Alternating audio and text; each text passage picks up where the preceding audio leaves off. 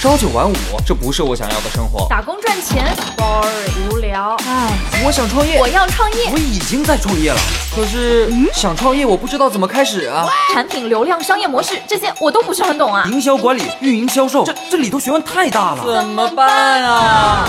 想创业不懂项目挑选，想经商不知商业技巧。乐客独角兽创业导师崔磊，商业小纸条苏南为您一一解答，一一解答。欢迎进入今天的创业找崔磊。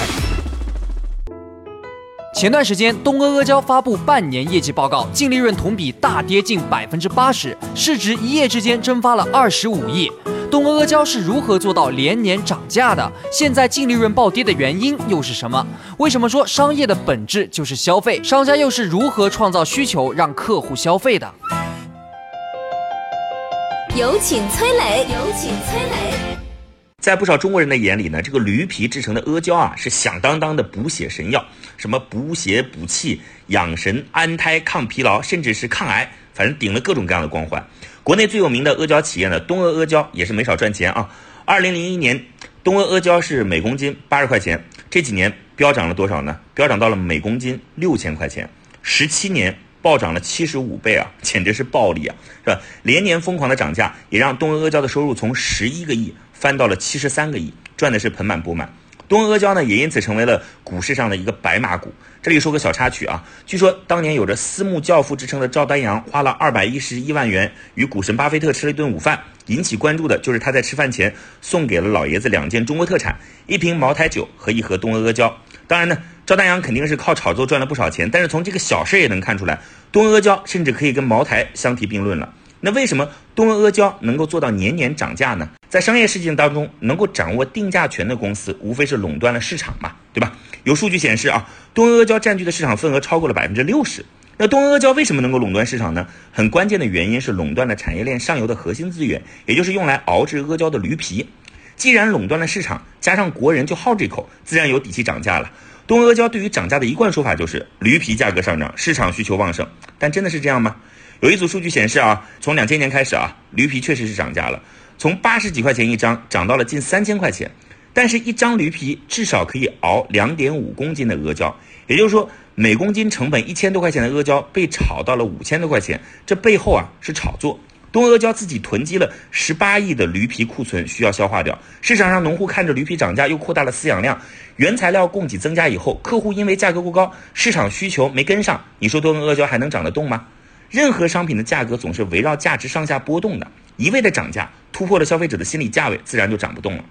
另外呢，炖阿胶的价格上涨还带来一个问题，就是客户看年年涨价，就想着去炒阿胶啊，我就提前购买大量的囤货在那儿，只要商品在保质期当中，我就可以过段时间出货，直接赚了差价，这就造成一个恶性的循环，吃阿胶的人越来越少，囤在家里的越来越多，厂商不断的提高价格，从二零零九年到二零一八年，十年时间，东阿胶提价了十二次。价格泡沫最终是会破灭的啊！东阿阿胶前段时间发布了年度的业绩报告，过去半年公司的净利润同比大跌百分之七十五到百分之七十九，可以说是一次大暴雷。表面繁华的泡沫破裂之后呢，东阿阿胶的市值一夜之间蒸发掉了二十五个亿。所以呢，把商品放到经销商或者客户手里，跟放在自己的手里一样，都是存货，最后呢都会制造大麻烦。真正安全呢，是把产品放在客户的肚子里，是被客户消耗掉的。比如说我们以前炒大蒜、炒普洱茶。炒白酒、炒苹果等等等等，最终的结果都是一地鸡毛。商业的本质应该是消费，客户能积极用掉的商品才是好商品。相反的呢，把商品和金融的增值属性挂钩，天然就是消费主义的敌人。最终啊，商品还是会回到消费的本质，回归到它原有的价值。泡沫啊，终究是会破灭的。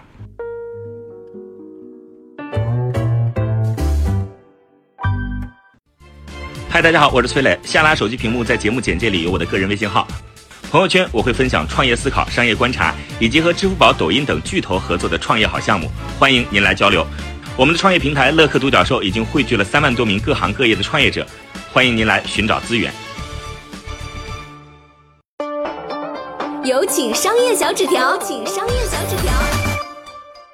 呃，崔磊说了商业的本质，他说是消费啊。那咱们跟大家来聊聊消费、商品消耗和创业机会。三者之间有一些什么样的思考？首先说消耗品，这个男人我觉得应该都知道有个剃须刀叫吉列啊，外国的是吧？吉列剃须刀干啥的呢？它是这个刀片换上去，咔咔一顿刮，这个整点白沫哈。那么他的创始人也谈过，说他对商业的一个理解，他的理解什么呢？一句话很简单，叫让客户尽可能的多消耗，啊，直白不？很直白，但是也很客观啊。啊，我们去看吉列卖给客户的这个剃须刀，刀片儿都有一个使用周期。这个小刀把，吉列可以不挣你钱，可以十块钱就卖给你啊，因为一个刀把你可能用二十年，但这刀片儿很薄，而且必须锋利，对吧？所以刀片儿按盒卖，很少有人一片一片卖的，对不对？在我小时候，在我我爸爸二十来岁那个时候，都是按片儿卖的。现在都见不到按片儿卖的，按一买买一盒，为啥？这叫消耗品，知道不？而且吉列这个是欧美人的嘛，欧美人这个胡子拉碴的嘛，大胡子啊，胡子旺盛，呃，有不少这个欧美人这个络腮胡啊，哎呦，那头发那这个跟钢钉似的啊，跟李逵似的啊，可能刮个两三天以后，这刀片就得换了，是吧？因为一顿那个刮就容易脸就刮刮破，那所以客户换刀片换越勤，消耗越多，吉列就越怎么样？就越数钞票越哈哈哈，是吧？这叫细水长流，财源滚滚。所以呢，就有人就说说，就算是啊，这个复仇者联盟里面那个黑豹穿的那个那个战衣，那个金属叫什么叫震金啊？又耐用，然后一辈子用用不坏，用到你死也用不坏啊。即便是允许吉列可以造出来永远不会变钝的刀片儿，那么请问吉列会不会造？不会造呀？为啥呢？你变成一锤子买卖了，本来咱细水长流的。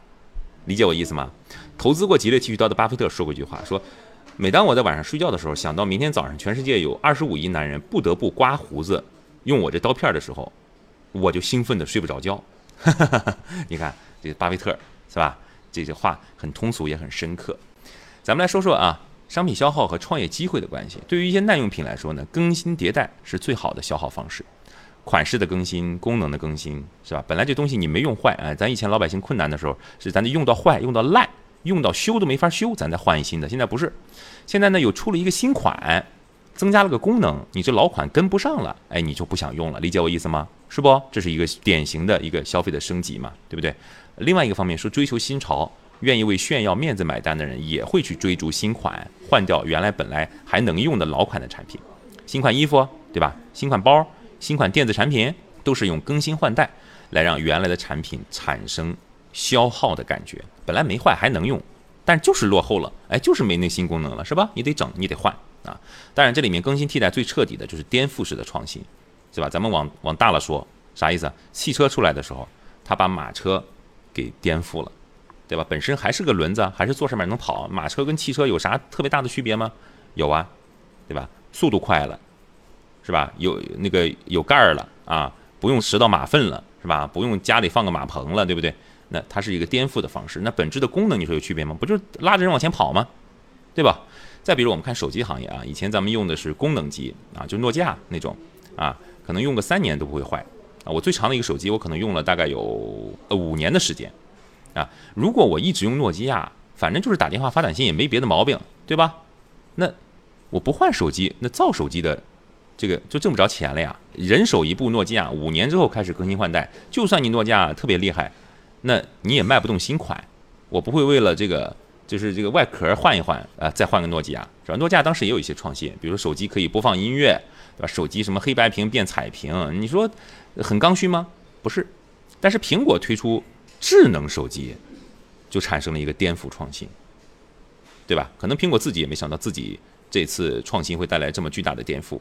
啊，呃，围绕苹果的这个生态，围绕着 APP，围绕着各种智能硬件，又给了很多的创业公司，呃，去赚钱的机会。那么整个移动互联网时代呢，可以说苹果引发的这个革命啊，功不可没。特别是一些应用程序背后的企业，移动端的应用程序，今日头条啊，滴滴打车呀，是吧？那么首先是苹果引领了智能机的风潮，然后大家觉得哦，手机可以畅快的上网了啊，网速也提高了，就都搭配着来的。然后有一些 A P P 啦，对吧？